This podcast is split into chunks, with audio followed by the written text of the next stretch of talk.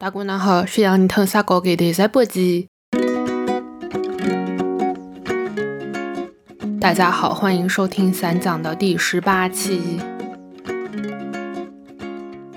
最近在各个渠道都有收到朋友的留言和疑问，散讲这个节目是不录了吗？呃，已经从最初的周更到双周更到现在的月更，嗯，但是的话，我也是有原因的，原因的话一会儿再说吧。此刻也还没有想好今天要录一点什么，但是感觉今天一定要录的话呢，也是因为一个时间节点吧。上一期那天的话呢，是我三十一岁的生日，那今天的话是我回国的半年整。我是三月六号那天从新加坡回到了中国，今天的话是九月六号，现在是下午的三点半不到一点。我还是挺喜欢这种整的日子，所以感觉需要说点什么，录点什么，纪念一下。嗯，可以之后的时候回听的话，会想到哇，原来当时是这样子的心境。那不如就先分享一下回国的这半年都在做什么好了。呃，其实如果你有听我的节目或者有看到我的 social media 的话，大概我都有发到网上吧。嗯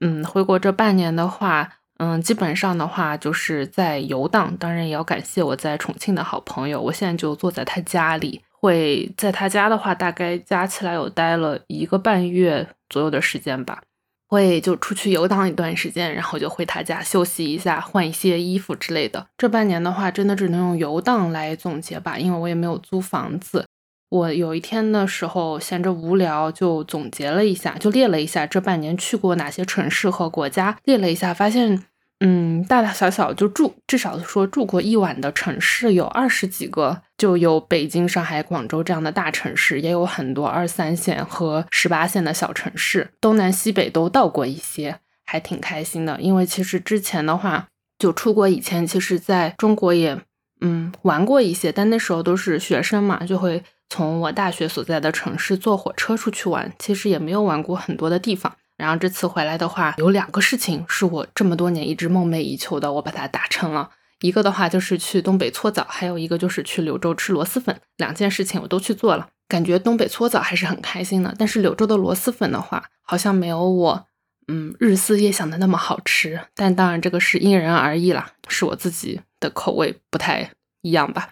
嗯，But anyway，所以这半年就是这样一个游荡的状态，偶尔的时候也会觉得。呃，是不是这样会有点累？然后会觉得说，如果有一个是自己的地方也挺好的。但我现在确实很难想象自己在一个地方住很长很长的时间。像这次在贵州住一个月，其实我都已经觉得很久很久了。去之前的时候都有觉得啊，好像很难想象自己要在一个一个地方住一个月呢。当然中间也出去玩了几次，嗯，但大部分时间还是在那里。这个的话可以之后分享一下这一个月女性共居的一些体验吧。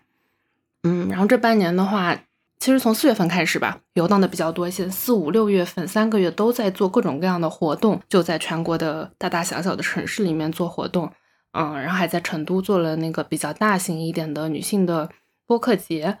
就我回国的那一天，我记得我是有看了一下我的微信好友，就我这个微信是从微信刚一出来就开始用了，这么多年里面有三百来个好友。呃，但是我这两天再打开看的时候，发现我的微信里面已经有一千多个好友了，就有了一种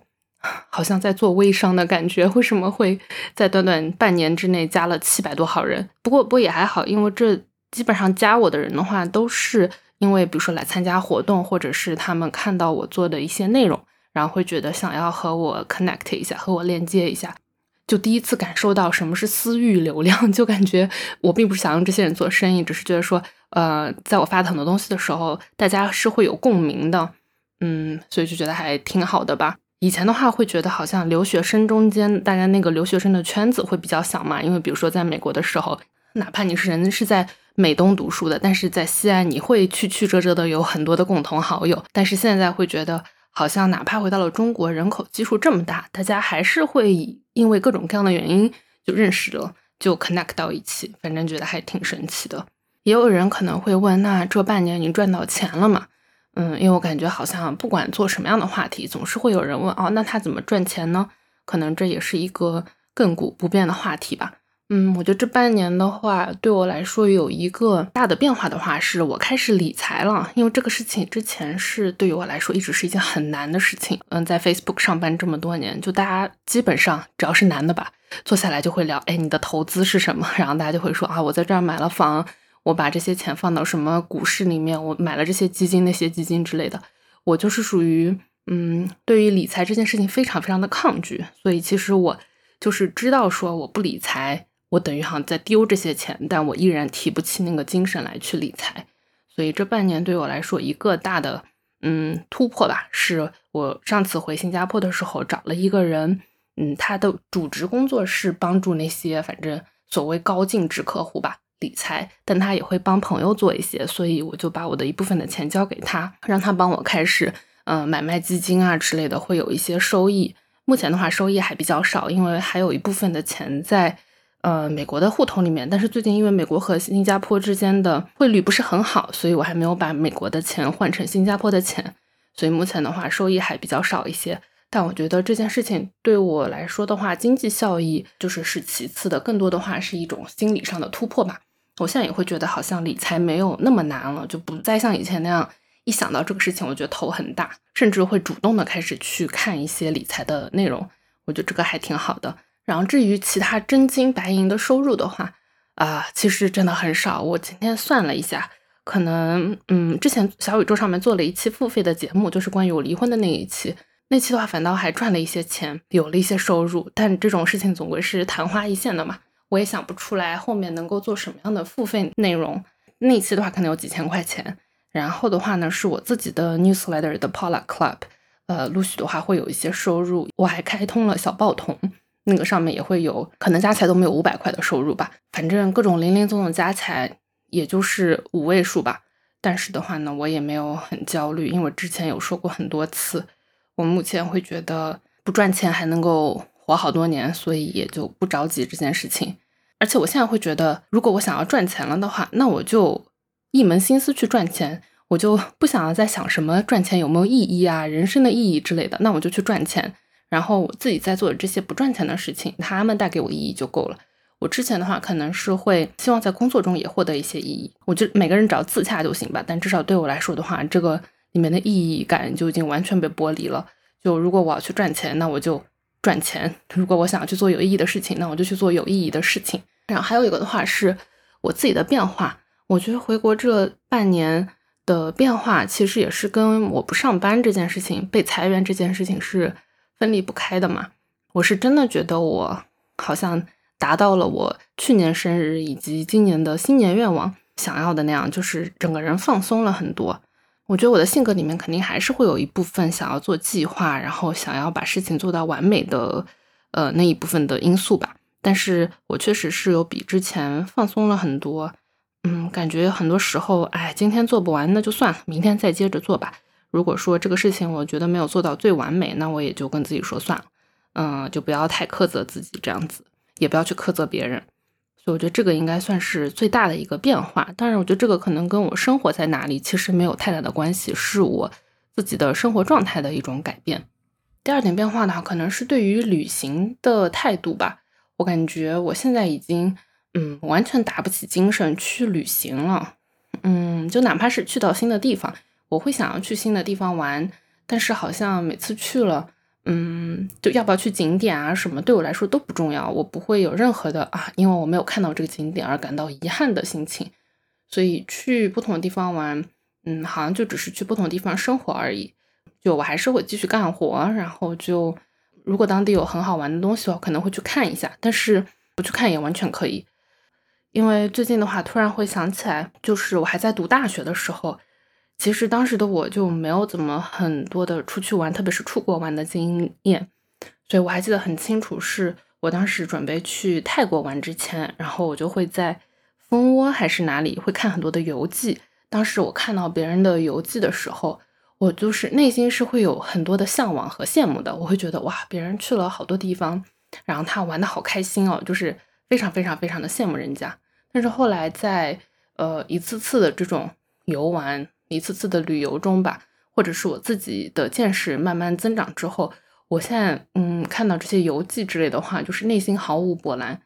觉得，嗯，而且很多时候会觉得大家玩的东西都太相似了，所以就还行吧，不会觉得有特别羡慕别人，哇，可以去这里玩，可以去那里玩。然后还有一个变化的话，可能是我一个非常有计划规划的人，就因为，嗯，在这种无业、无家庭，呃，没有任何宏大目标的情况下的话，会变得比较的随性一些。比如说，大家会问我，哎，那你之后要去做什么？然后我说啊，我真的是不知道，因为我知道我九月份要去哪里，但是你要问我十月份去哪里，我真的真的不知道。我开始有点享受这种没有掌控的感觉，不掌控自己的生活，就让。感觉带着我走，嗯，我的心他会告诉我之后我想要去哪里，什么时候我想离开，什么时候我想到达，嗯，总之就是变得更随意、更放松了一些。但是在国内生活的话，我觉得我是挺开心的，但还是会有一些隐隐的觉得不太舒适的地方。嗯，我感觉我好像还是很难，就我还是会觉得这个地方不太适合我。这可能也不跟我出国十年有关，可能就是这个地方那种节奏，这个地方的一些观念想法都不太适合我，所以我还是会觉得我未来是不会想要在中国常住的。我觉得在中国住的话，你就得，我就只能是作为一个游客的心态，我才会过得很开心。嗯，就是你享受一些这种便利，享受一些呃这里比较发达的很多的东西。但是你不能够去深思说，嗯，快递这么方便，外卖这么方便，它背后到底是什么？我就是就是很不要脸说，我就是享受了这些快捷和便利，但是我就在强迫自己不要去想这背后到底是什么样的东西，这背后有什么样的问题。我觉得这样子的话才会让我过得更开心一点。长期的话，我觉得我还是不太想要在中国生活下去，还是会希望去我没有去过的国家去。生活看看转转看，也许会找到我真的很喜欢的一个地方。不过我最近觉得，我对于我喜欢的城市，慢慢的有了更多一点的画面。我觉得那个城市一定要有海，因为我发现我好像真的是面对着大海的时候，心情就会快乐很多。有没有山对我来说好像不是特别的重要，但是有海非常非常的重要。所以我觉得下一次我要去找城市的话，我一定要去找一个有海的城市啊。有的时候其实连海。都有点奢侈的话，我会觉得一定要有河。我觉得一定要有一条就是比较那种干净、美丽、漂亮的河穿城而过的感觉。我觉得国内有一点好的话是，我觉得大家的脑子真的都很灵，都很活。我之前好像就已经有提到过这点。嗯，还是会觉得可能是因为大家根本就没有这种签证的束缚，所以每个人的脑子都很活，大家都会想到，哎，其实可以做这样做那样的事情。我觉得对我来说也是一种练习吧。我也会觉得自己脑子好像变得更活了一些，想到很多小的项目，那就开始做就可以了，不用去考虑说啊这个会不会有法律的问题啊，这个会不会有身份上的问题。我觉得这点还是挺好。这里差不多就是回国半年。今天为什么会想录这个的话，也是因为我刚突然想到，哎呀，今天是回国半年，然后我就想发个小红书，但是写着写着就觉得好繁琐，嗯，然后我发现以我浅薄的在小红书上面发帖子的。发内容的经验的话，小红书上面你真的不能写一些很细的东西，你就是只能写一些情绪。嗯，反正对我来说，我的那些比较好一点的，所谓流量好一点的帖子吧，都是一些情绪的东西。其实我觉得也没说什么东西出来。嗯，所以我还在想今天的小红书要怎么写。呃，大家听到这里的话，嗯，听到这里时候，我应该小红书都发完了，可以去看一下我的小红书怎么写的。嗯，不知道能憋出来什么东西，我也很好奇。嗯。对，那接下来的话就来浅浅的聊一下在贵州这一个月的女性共居的生活吧。这里说浅浅的聊一下，因为我也还没想好，我觉得有太多东西可以聊了。嗯，这个周末的话，我也会写一个周末的长文，可能到时候会有更多更想要说的，会有更多想要说的内容。这里就先浅浅的聊一下。嗯，我觉得总体上来说的话，我还是很高兴自己做了这次的实验，参与到了这次的实验里面。当时，也是因为我在一个共居生活里面碰到了一个朋友，然后他当时就已经在说他想要做一个月的这种共居，所以我就跟他提议说，其实可以做女性的。所以我觉得整体来说的话，我还是非常高兴，因为感觉好像以前都没有过这样子的生活，嗯，可以在这个机会里面尝试一下，就这种比较短的限定的时间里面尝试一下。我们因为是。一周起住嘛，所以有很多人的话，他只住一周，也有人住半个月，也有人住一个月的。所以我们来来回回的话，有四十多个人都参与到了这个共居里面。对我来说的话，就是一个月之内认识了四十多个人，嗯，会有一点点很神奇的感觉吧。而且是这种大家在一起很舒适、很自然、很放松的状态认识的，会跟那种比如说我参加一个活动，然后认识了旁边的人是完全不一样的状态。所以我觉得还挺高兴有这样的实验。做了这次实验，或者说经历了这一个月的共居之后，我就是真的越来越非常非常讨厌会有人说什么啊，女生在一起住可麻烦了，女生在一起玩就很麻烦，什么女生宿舍很麻烦啊，我就爱跟男生一起玩这样子的话，因为我觉得当我们每个人都真诚待人的时候，根本不会发生那种什么十个人有呃十五个微信群这样子的事情，嗯，就大家都是非常真诚的在对待别人，而且也没有那么多乱七八糟的。呃，大家想象那种什么女生之间勾心斗角啊，什么什么的，我觉得这一个月里面，我自己也是在练习有。话直说，那人和人之间相处，不管你是和男的还是女的，就任何性别的人相处，你都是会产生一些矛盾和摩擦。特别是当你还生活在一起的时候，每个人的习惯不同。那这一个月的话，我自己也是在练习，说作为一个组织者和参与者，我都需要去练习如何嗯正面的告诉别人。有哪些事情是我觉得嗯做的不太好的？有哪些事情我觉得是需要改进的？嗯，有哪些事情我觉得是你必须要做的？比如说，我就会很直接在群里面让来参与的人自己去抬箱子，或者让他们把嗯桌上吃过的忘记洗了的东西、忘记洗的杯子洗掉。就这些很小的生活的细节，我觉得这是一个很好的练习。嗯，而且我会觉得有跟女性共处的话，就会舒适太多，根本就不需要。就没有那么多麻烦，大家都是很真诚的对待别人。当我们每一次，就我们晚上的话会组织很多的夜聊的活动，就有一个主题，然后大家围坐在一起聊天。嗯，很多人都会说这是他们第一次分享出心里的这些秘密，但是因为他觉得在这里的话，大嗯大家给了他足够的安全感，所以我会觉得真的很开心。然后说一个稍微好玩一点的事情吧，就是我感觉我更相信 MBTI 了。就我之前的话，其实不是特别相信这个东西，包括我自己去测的话，也是因为有好几个朋友都不停的问我，就是二零二一年的时候，我去测了一下我的 MBTI 是 INFJT。我当时其实就抱着一个娱乐的心情，也没有把这个当做一回事儿。嗯，最近回国之后的话，就大家经常会聊这个事情，包括我自己做活动的话，也会用比如说谁是 I 人，谁是 E 人这样的问题来活跃一下气氛。然后这次的话，我们包括这次的。共居活动里面，我们在报名表里的时候就设置了让大家填自己的 MBTI，当然可以选择不填，然后就会发现真的会有一些共性。MBTI 里面有分 E 和 I 嘛，然后我们是可以比较清晰的看出来大家的 E 人属性和 I 人属性，就 introvert 和 extrovert 的属性。嗯，包括比如说最后一周的时候，嗯，我觉得最后一周还挺特别的，因为最后一周的时候就已经临近开学了嘛，到九月份了。前面几周的话，其实会有一些是，呃，会有比较多的人是有固定的工作的，然后他们只是暑假的时候请了假，或者是像学校的老师，他们会有暑期的假期，所以前面几周的话，会有更多的人是有一个固定工作，但是最后一周的话，大概还有十八个人，只有两个人是有在远程工作，就有定期的领薪水这样子的人，但是剩下的十六个人的话，都是没有工作的，并且他有的人是。啊，还在读书，或者是在 gap year，或者是裸辞，或者是毕业了之后从来没有工作过，就还挺神奇的。而且就会发现很神奇的一点是，嗯，因为 MBTI 里面它会分嗯十六种人格嘛，但它也就是几种特性的排列组合，所以第二个字母的话，嗯，一般是或者是 S 或者是 N，S 和 N 的区别的话，嗯，就是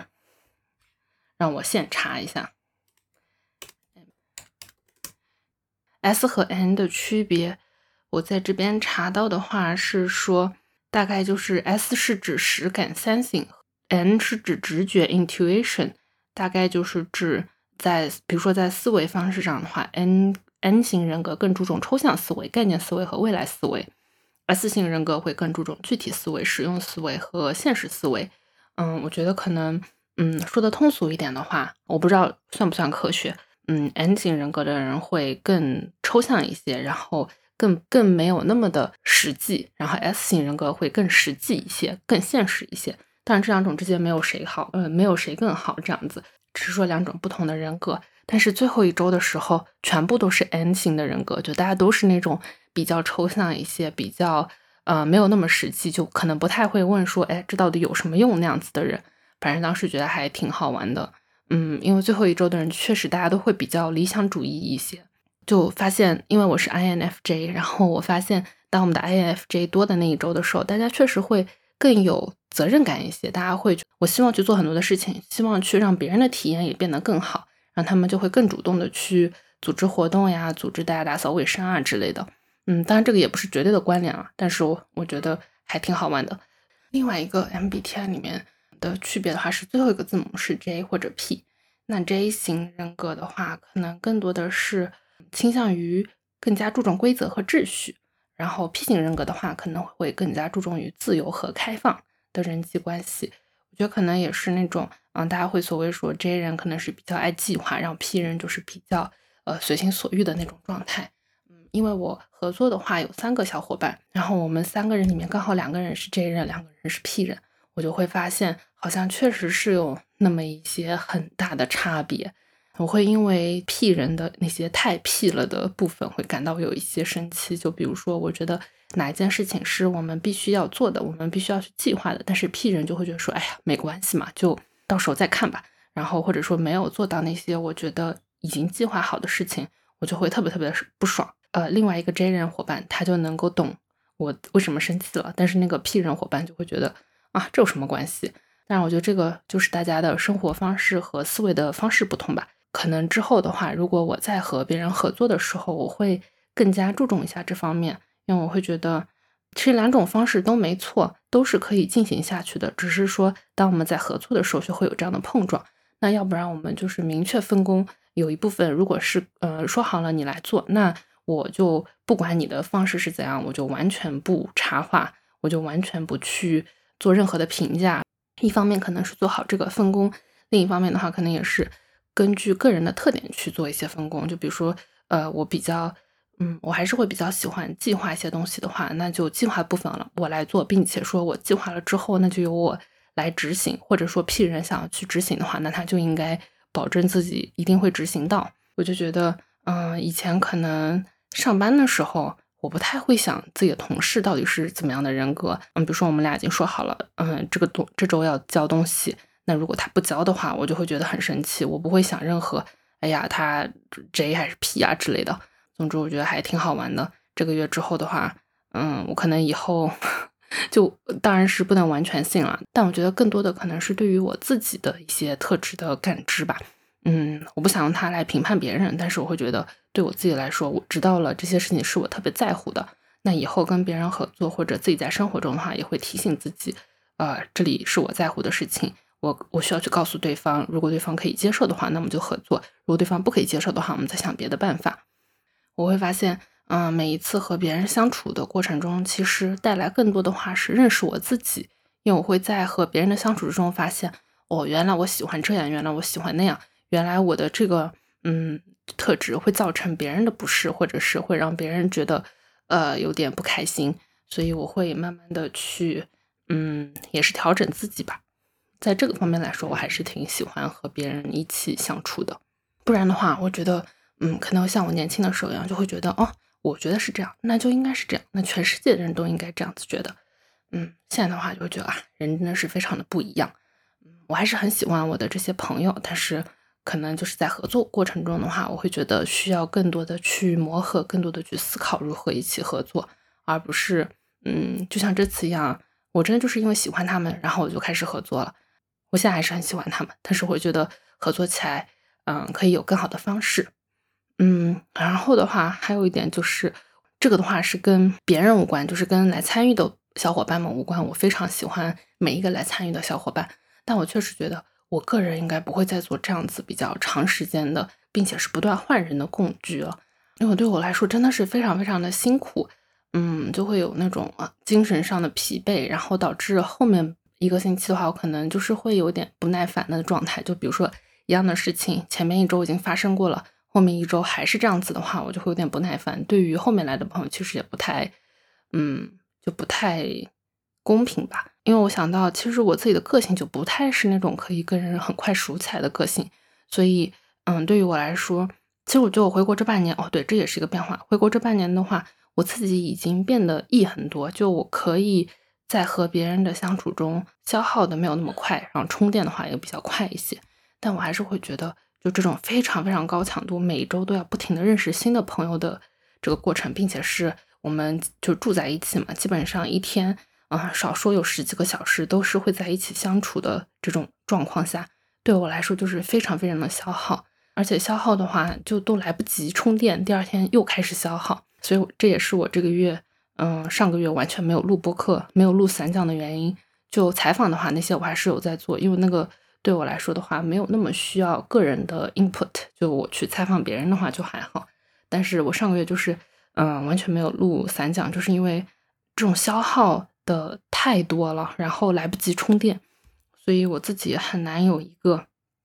可以静下来，好好去输出的一个过程。包括上个月，其实我书都没有看几本，会人会变得比较浮躁一些吧。因为你就每一天，你只要出了你的房间门，你就会跟很多很多很多人打交道。然后又因为我作为组织者的话，我会觉得，如果我每天都躲在自己房间里的话，嗯，就会对于氛围的塑造没有那么大的帮助。所以我还是会更多的坐在工区。呃，但是比较少的会去做这种文字啊、音频的输出，这样子。就是这四十多个小伙伴里面，也有七八个人，也有五六个人的话是住了整整一个月或者半个月的那种。所以我和这几个朋友之间，就我对于他们的情感会有更多的这种依恋，对于他们我会觉得更亲切一些。毕竟是一整个月的时间，我对于他们的熟悉的程度也更高，所以会觉得如果以后是继续要做类似的。事情的话，我可能一个的话是，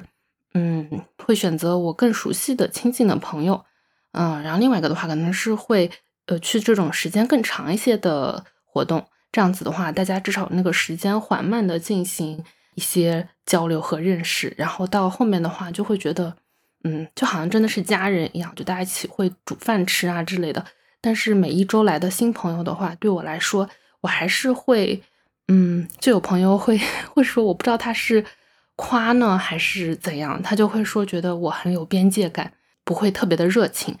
嗯，但是我觉得那个也是因为我 比较比较矮，比较社恐。嗯，就遇见新的朋友的时候，我也很难说一上来就是非常非常热情的对待大家。我可能更多的是保持一个比较冷的状态。就虽然这一个月我已经觉得我非常的不那么冷了，嗯，所以我觉得这个的话也是。我自己的一个对于以后如果有类似活动的话，我自己会有的一个要求和想法吧。但这个的话，纯粹是因为我个人的特质造成的，就跟这一次来的朋友和合作的伙伴没有任何的关系。我觉得大家还是非常好，所以我是完全不后悔做这次活动，也是非常高兴有这样子的机会可以体验。对，然后浅浅的总结一下，这一次的话，就因为我们几乎每一周大家走的时候，都是会让大家来分享一下他们这一周的体验。他们感触最深的地方，他们记忆最深刻的时候，嗯，基本上每一周都会有朋友提到了“安全”这个词。我觉得这个可能也是，不管是在线上还是线下，女生或者说女性，她们都想要去追求的一个东西吧。包括说做线上的他乡，大家也是会觉得说，我们想要的是一个呃没有南宁，然后比较自由、比较安全的一个地方去表达自己的想法。那嗯，在这样一个比较安全的氛围里面的话，我们可以说更多自己。想要表达的东西，就算说别人跟我的想法不一样，但是大家至少是比较有文明、有道德、有素质的去进行一个讨论，而不是直接的谩骂。然后这种安全投射到线下的话，嗯，就有很多朋友会提到说，他们刚来的时候，因为我们是一个民宿嘛，所以也是有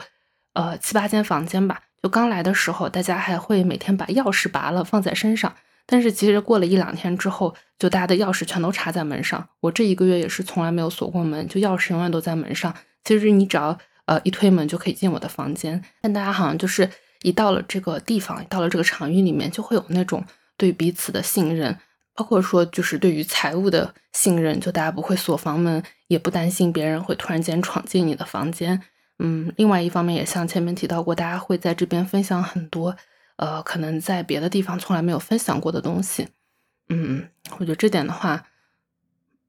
怎么说呢？会觉得说女生想要的东西真的很少，我们想要的只是一种这种安全的感觉，但可能这种安全的感觉，呃，大家在这个社会上面工作、生活，嗯，游玩的时候都比较难感受到吧。最后吐槽一下吧，就是因为前两天的话，有一个媒体，我看他们今天已经把那个公众号发出去了。他们通过我的话是想要去采访我之前嗯采访过的呃波波茶和夏夏，嗯聊他他们的故事。他们今天写了一篇稿子，大概是这个故事以及贵州共居的这件事情。还有的话是一个他们采访到的南京的一个呃女性，他们住在一起的故事。嗯，他们想要通过我去找到波波茶和夏夏，因为之前波波茶和夏夏是没有留下任何的社交方式的，我也帮他们引荐。然后帮他们引荐之后的话，他们就写了稿子之后，又跟我说他想要引用我之前在播客里面采访嘉宾的一些话。然后我说可以，但是我希望你可以在新闻里面标注出来说这个是引用播客里的，而不是这一次采访的内容。对方拒绝了，因为他们说他们从来不会在。呃，新闻里面做品牌的植入，反正我当时还去问了一些朋友，以及包括正在中国做新闻的朋友，会觉得说这个不是新闻伦理课的第一课吗？就我觉得不管是嗯是不是新闻伦理吧，就任何的东西，包括在网上写东西，只要不是你自己原创出来的呃句子，那你就应该要标注说这是我引用的，这是谁谁谁说过的。但他们就不同意这样子，然后我说 OK，那我也拒绝被引用。最后的话，他们的解决方案就是找嘉宾们又去问了一下，大概就是一样的内容吧。然后嘉宾们又自己写了一遍类似的内容，就这样的话就不太算不算从我的博客里面洗稿。反正我对于这件事情就觉得很微妙，而且因为因为这篇稿子，就虽然我没有参，我没有直接的参与，但是因为三分之二的故事都是和我有比较大的关系，我就会觉得对于这整篇稿子的感觉也很微妙。不过他们愿意写这种女性在一起生活的例子的话，我觉得还挺好的。嗯，就这样吧。但是我去看了一下这篇稿子下面的一些评论，真的是不堪入目。我就觉得这些人 根本没有读懂，我稿子写的也不是很深吧，就稿子也写的挺浅的，就纯粹只是一些个人的陈述，没有做任何的分析，没有做任何的评论，也没有说有任何的关于这三个故事之间的呃联系啊之类的。但可能就是要写的比较浅一点才可以十万加吧。好，这是我最后小小的吐槽。今天终于录到了快半个小时吧，我看看。下一周的话，我要去成都玩，然后在之后的话，我就要出国一段时间。至于去哪里的话，就可以等我下一次或者下下次的撒狗。然后关于呃女性共居这个话题的话，我还会想要聊更多。嗯，如果听到这里，你对于我们这一个月的体验有什么任何的问题啊、疑问啊、评论的话，都欢迎在小宇宙或者是写邮件给我。我也想要说收到更多的问题，这样子的话，我在写回顾和总结的时候会有更多的灵感吧。好，那就先这样。Only，呃，hopefully 我该升级机构。我们下期再见吧，拜拜。